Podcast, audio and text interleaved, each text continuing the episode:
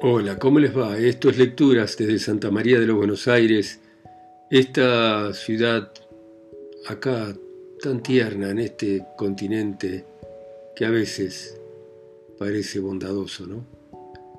Y vamos a continuar con la bailarina de Isu, de Yasunari Kawabata, y continúa de esta manera. Como la muchachita no se atrevía a pedirme directamente que yo continuase la lectura, le pidió a su madre que lo hiciese. Entonces tomé el libro con un poco de curiosidad y nerviosismo.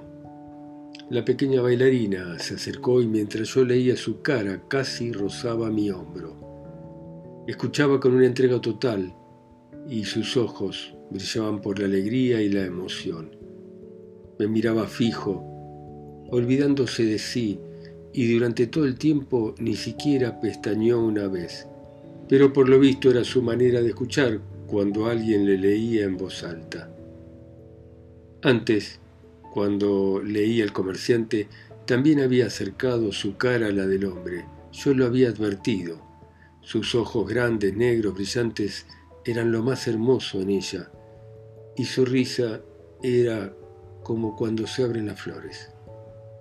Se me ocurrió la expresión risa cuando se abren las flores y entendí que solo para ella era adecuada. Al rato vino la mucama de la posada enfrente para buscar a la bailarina para divertir a unos clientes. Ella rápidamente se arregló el kimono y me dijo, ahora vuelvo. Espera un poco, por favor, y después seguí leyendo para mí. Te lo pido, por favor. Salió al corredor donde hizo una reverencia profunda, extendiendo los brazos hacia abajo mientras decía, Hasta pronto.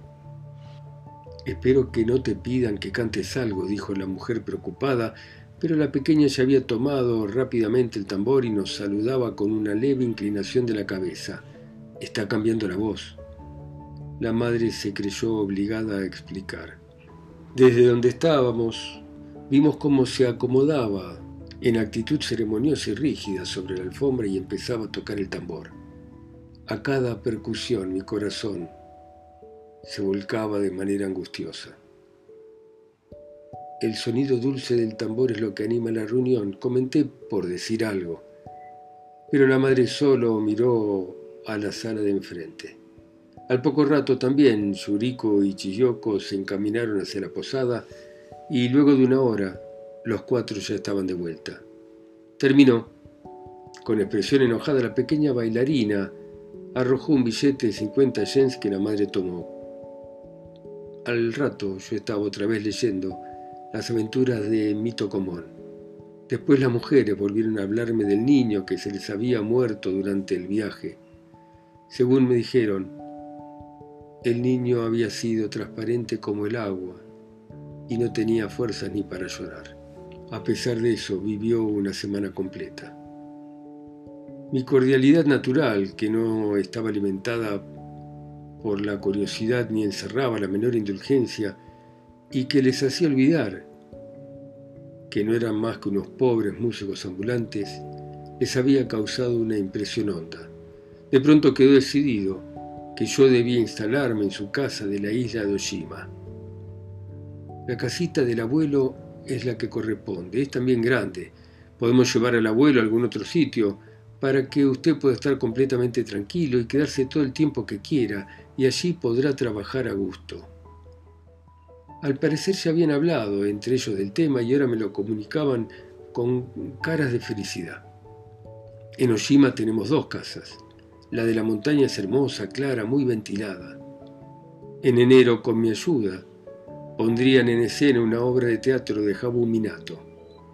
Viajar de manera continua no había endurecido sus corazones como yo pensé en un principio. Me daba cuenta ahora que habían conservado su frescura natural y en ellos había una despreocupación alegre. También me di cuenta que todos, madre y hermanos, unidos como estaban por lazos familiares, también estaban unidos en el afecto que sentían hacia mí. Solo Yuriko, la criada, me trataba con reserva rigurosa, pero tal vez por timidez. Era más de medianoche cuando salí del albergue.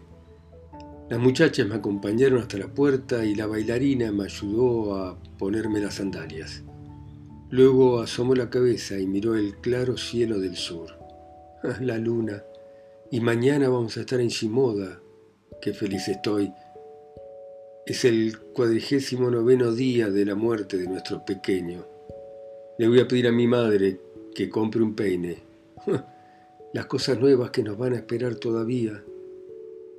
El puerto de Shimoda para aquellos músicos transhumantes que recorrían los baños de las regiones de Izu y Yagami, la estrella querida, que en el cielo de su recorrido infatigable señalaba el camino del hogar. Cada uno de ellos llevaba el mismo equipaje que cuando cruzaron el paso de Amagi. El perro, con su cara habituada a las penas del camino, se apoyaba en el pecho de la mujer con las patas delanteras en el codo de ella. Dejamos atrás muy pronto a Yugano y entramos en las montañas. Sobre el mar brillaba el sol de la mañana que calentaba hasta lo más profundo de los valles.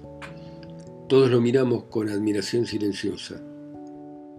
En dirección al río Kawasu, hacia donde íbamos, se extendían las playas blancas de Kawasu. Ahí está Oshima, dijo la pequeña bailarina mirándome. Fíjese qué grande es nuestra isla. Tiene que ir a vernos, agregó después. El cielo de otoño tenía una claridad transparente y el mar brillaba de manera uniforme como cubierto por una niebla plateada de primavera. Apenas nos quedaban 20 kilómetros hasta Shimoda. Durante un lapso perdimos el mar de vista. Chiyoko, llena de una alegría que no podía contener, empezó a cantar. Para llegar a Shimoda lo más rápido dejamos, a pedido mío, el camino principal, más cómodo pero también más largo, y fuimos por un atajo que cruzaba la montaña. Era un sendero empinado, con alfombra de hojas de colores vivos. Pronto me quedé sin aliento, de manera que disminuí el paso y empecé a trepar, trepando, apoyando las manos en las rodillas. Los otros quedaron atrás y los perdí de vista. La única que me seguía a un par de metros de distancia era la pequeña bailarina, que se había subido un poco el borde del kimono para andar más rápido. En ningún momento aumentaba o disminuía la distancia. Una vez me di vuelta y le dije algo. Ella se detuvo con la sonrisa un poco asustada y me contestó desde donde se encontraba. Claro que yo le había hablado con el propósito de que ella me alcanzase. El camino que se hacía cada vez más escarpado serpenteaba de manera interminable por la montaña. Aceleraba el paso yo cada vez más y la bailarina trepaba sin cansancio detrás de mí, siempre a un par de metros de distancia. Una paz increíble reinaba en la montaña. Los músicos habían quedado atrás, ya no los oíamos. ¿Dónde vive en Tokio? me preguntó. En el albergue de mi colegio. Yo también conozco Tokio. Fui una vez para ver los cerezos en flor, pero era muy pequeña y no me acuerdo mucho. Y luego volví a empezar.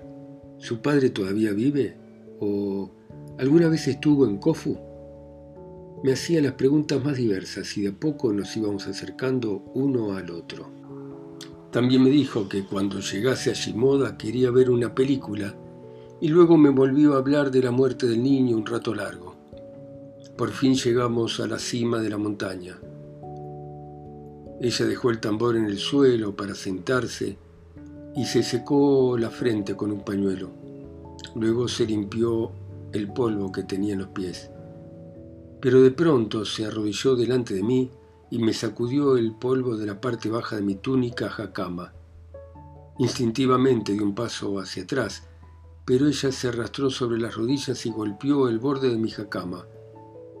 Luego suspiró y me dijo, ahora siéntese, por favor. Una banda de pequeños pájaros pasó cerca. Las hojas resecas de la rama en que se posaron crujieron levemente y luego volvió el silencio alrededor nuestro.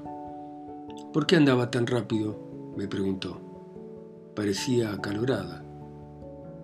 Golpeé suavemente el tambor con los dedos, confuso. Asusté a los pájaros que alzaron el vuelo. Qué bueno que sería si tuviéramos algo que beber, dije. Voy a ver si encuentro una fuente. Al rato volvió después de una búsqueda inútil. ¿Qué hace en Noshima? le pregunté. Entonces me enumeró varias muchachas y empezó a contarme algo cuyo significado no entendí del todo, pero parecía referirse más a Kofu que a Oshima. Era la historia de amigas del colegio, al que había ido hasta tercer grado. Pero contaba de manera desordenada, según se le ocurría. Esperamos diez minutos y entonces aparecieron las otras dos muchachas y con ellas el hombre, y a los diez minutos nos alcanzó la madre. En el descenso, Eikichi y yo nos retrasamos a propósito para poder hablar tranquilos. No habíamos andado mucho cuando la bailarina volvió rápido sobre sus pasos. Ahí abajo hay una fuente, vamos rápido, los espero para beber. Apenas oí la palabra fuente empecé a correr hacia abajo. Era verdad, a la sombra de unos árboles, entre unas peñas, brotaba un hilo de agua fresca y transparente. Alrededor de él ya estaban las tres muchachas y la mujer. Usted tome primero. Cuando hayamos hundido nuestras manos en el agua va a quedar sucia. Después de beber nosotras, las mujeres, el agua ya no va a estar lo suficientemente limpia para usted, me dijo la madre. Bebí con avidez con mis manos calientes esa agua fría. Después tomaron las mujeres y saciaron su sed. Seguimos descendiendo a la montaña y salimos al camino de Shimoda. No lejos del camino, en muchos lugares, se elevaban columnas de humo. Sin duda eran hornos de carbón. Nos sentamos en grandes troncos de madera que estaban junto al camino. La bailarina se arrodilló delante de nosotros con su peine color durazno y comenzó a peinar el pelo hirsuto del perro que descansaba en los brazos de la mujer. Se van a romper los dientes, le dijo su madre. Pero ella respondió con alegría, mañana me compras otro en Shimoda. Desde Yugano, yo tenía la intención de pedirle, cuando nos despidiésemos, ese peine que tan hermoso lucía en su espléndido cabello, por lo que resultaba amargo para mí ver cómo peinaba con el peine al perro. Luego volvimos a andar. En una ocasión ella regresó para darme una hermosa mara de bambú para hacer más cómodo mi camino y poco después, cuando Ikichi y yo nos adelantábamos, la oí hablar de mí con Chiyoko. Es una buena persona. Sí, es verdad, sí. Sí, es buena de verdad. Estas palabras sencillas de confianza me confundieron profundamente. En su voz de niña vibraba la sinceridad de lo que sentía, de manera que desde entonces yo me podía considerar una buena persona. Abrí grande los ojos y miré las montañas llenas de sol. Sentía cosquilleo bajo mis párpados. A pesar de tener 20 años, hacía ya tiempo que vivía atormentado por mi carácter solitario, retraído, hasta que cuando ya no pude seguir soportando la opresión de mi tristeza, me decidí a emprender aquel viaje a Isu. De manera que me pareció que la providencia divina me daba consuelo al permitirme escuchar cómo alguien me llamaba buena persona en el sentido corriente y humano de la palabra. La claridad creciente que envolvía las montañas era debido a que estábamos acercándonos a la costa de Shimoda. Agité con violencia la vara de bambú que me había dado la pequeña bailarina y golpeé la hierba que crecía al borde del camino. En varios de los pueblos que encontramos a medida que caminábamos, había un letrero que se leía Prohibida la entrada en este pueblo a mendigos ambulantes. El albergue Koyuya estaba muy cerca de la entrada norte de Shimoda. Con los músicos subí al primer piso, que parecía una pequeña buhardilla. No tenía cielo raso y cuando me fui a asomar por la ventana me golpeé la cabeza con las vigas inclinadas. ¿No te duele el hombro? Le preguntó la madre a la bailarina. ¿Tampoco la mano? La bailarina hizo un gesto elegante, como si tocase el tambor. No, no duele, puedo tocar, está bien. Yo traté de levantar el tambor. ¿Cómo pesa? Sí, sí, pesa más de lo que usted cree, y más que su cartera. Y se empezó a reír. Después los músicos saludaron con reverencias a los restantes huéspedes del albergue. No eran sino músicos como ellos, transhumantes y también pequeños comerciantes y gentes de esa especie. El puerto de Shimoda parecía un nido de semejantes aves de paso. La bailarina repartió algunas monedas entre los hijos del dueño del albergue que entraron en grupo a la habitación. Cuando me dispuse a salir de la casa, en busca de un alojamiento para mí, ella se apuró a seguirme y amistosamente me ayudó a calzarme las sandalias. ¿Me va a llevar al cine? preguntó en voz baja, como si hablara para sí. Un hombre de aspecto desagradable, no muy tranquilizador, nos indicó el camino y en compañía de Ikichi llegamos a la posada cuyo propietario había sido alcalde en la ciudad. Entré en el baño y luego, para cenar, comimos un par de pescados frescos. Cuando me despedí de Ikichi, le di un poco de dinero envuelto en un papel. Por favor, compre flores para el funeral de mañana. Al día siguiente tenía que regresar sin falta a Tokio porque se me había acabado el dinero que llevaba para el viaje. Le dije a mis acompañantes que tenía que volver a casa porque las vacaciones habían terminado, de manera que no me podían detener. Tres horas después de la comida había cenado ya y solo crucé el puente en dirección a la parte norte de Shimoda. Subí a la montaña Shimoda Fuji y miré a mis pies la ciudad y el puerto. Al rato volví al albergue de Koyuya donde encontré a los músicos cenando.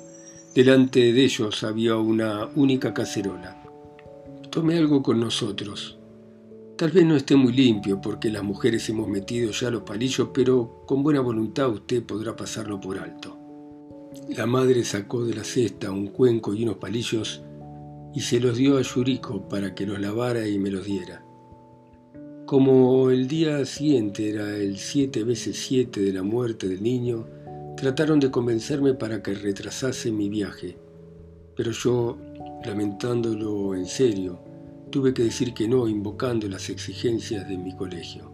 Entonces la madre me dijo con cordialidad, está bien, pero en las vacaciones de invierno esperamos que venga al puerto de Oshima. Escríbanos para decirnos la fecha de su llegada, lo vamos a esperar y de ninguna manera vamos a permitir que se aloje en un albergue, va a vivir con nosotros. Sí, puede estar seguro de que todos vamos a ir a buscarlo. Invité a Chiyoko y Yuriko a que nos acompañaran al cine, a Kaoru y a mí, pero Chiyoko dijo que no. Muy pálida y con afecto cansado me dijo, no me siento bien, estoy agotada de tanto caminar. Y Yuriko tenía la mirada fija en el suelo. Busqué a la pequeña bailarina y estaba jugando con unos chicos del albergue al pie de la escalera. Al verme, se colgó del brazo de la madre y con ojos suplicantes le pidió que le dejase ir al cine conmigo. Al poco rato me seguía pálida y en silencio, y me preparaba los suecos en la puerta. ¿Cómo? ¿Qué hay de malo en que vayan los dos solos? dijo el hombre. Pero la madre fue inflexible. Yo no alcanzaba a entender por qué la pequeña no podía ir al cine conmigo. Cuando salí de la casa, la bailarina acariciaba la cabeza del perro. Pasé junto a ella en silencio. Tenía la impresión de haber sido objeto de una censura severa. Ella mantuvo la cabeza inclinada sobre el perro como si no tuviera fuerza para poder mirarme. De esa manera fui al cine solo. Una mujer leía las explicaciones a la luz de un pequeño farol. Me aburrí y me fui pronto. Al regresar al hotel me acodé en la ventana y me quedé mirando las luces de la ciudad.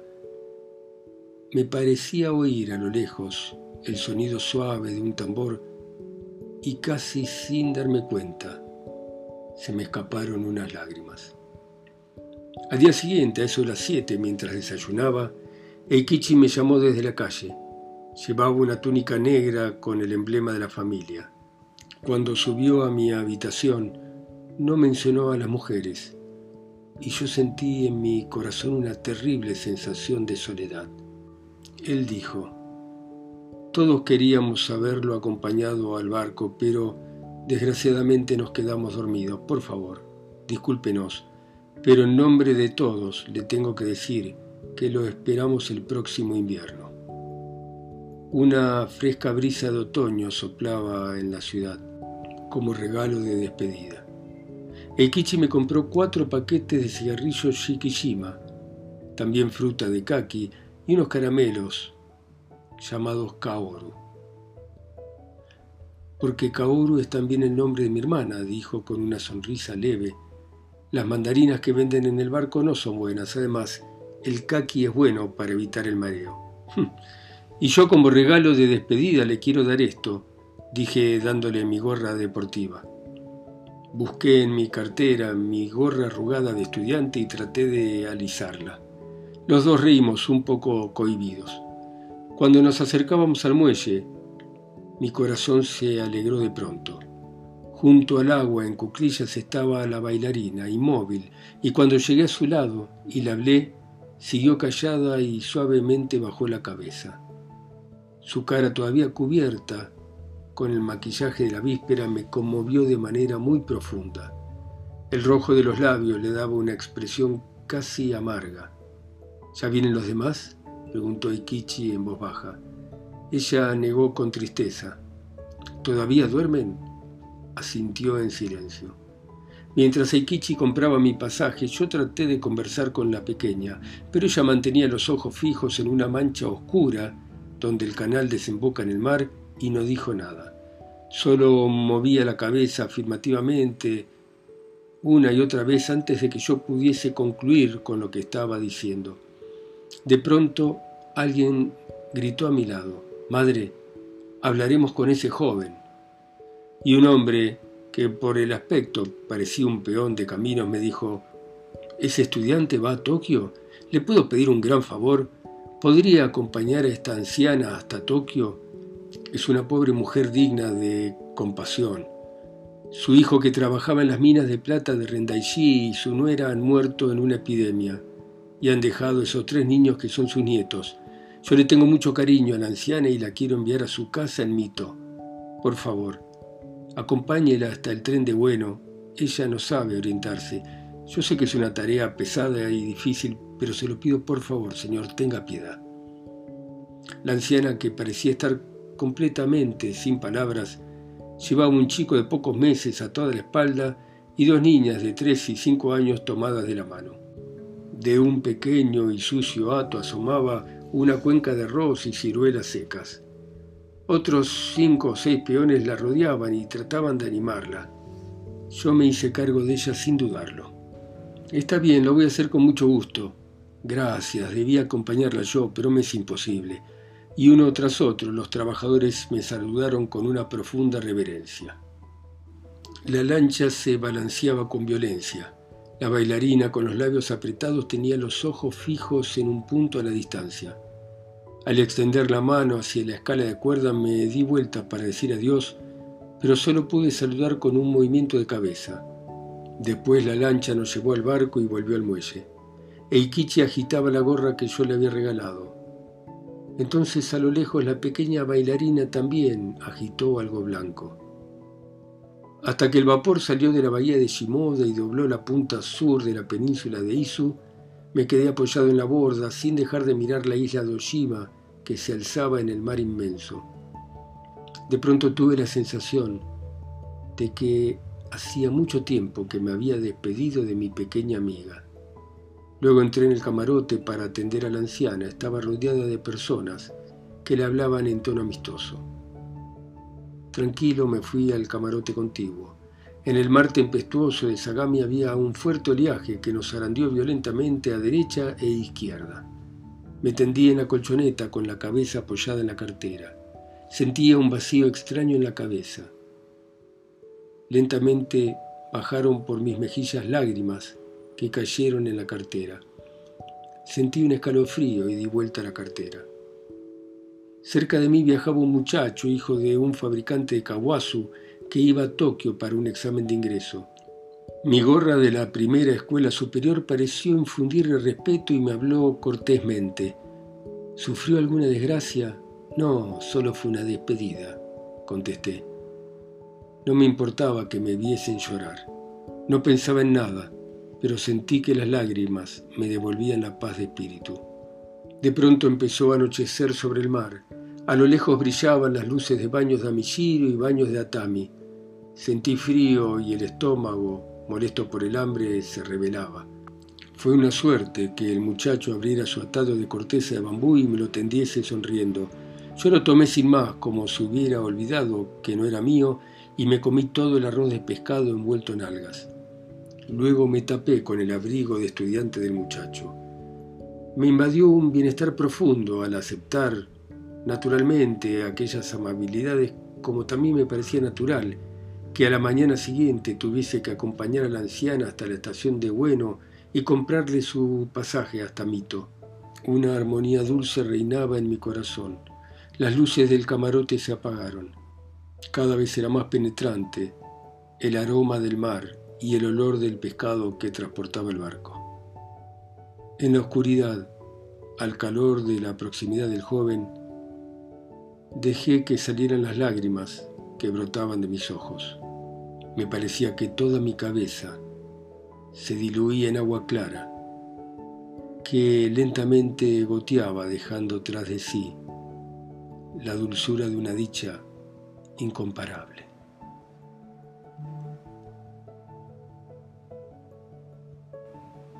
Bueno, muy bien. Conmovedora novela, tierna, de Yasunari Kawabata.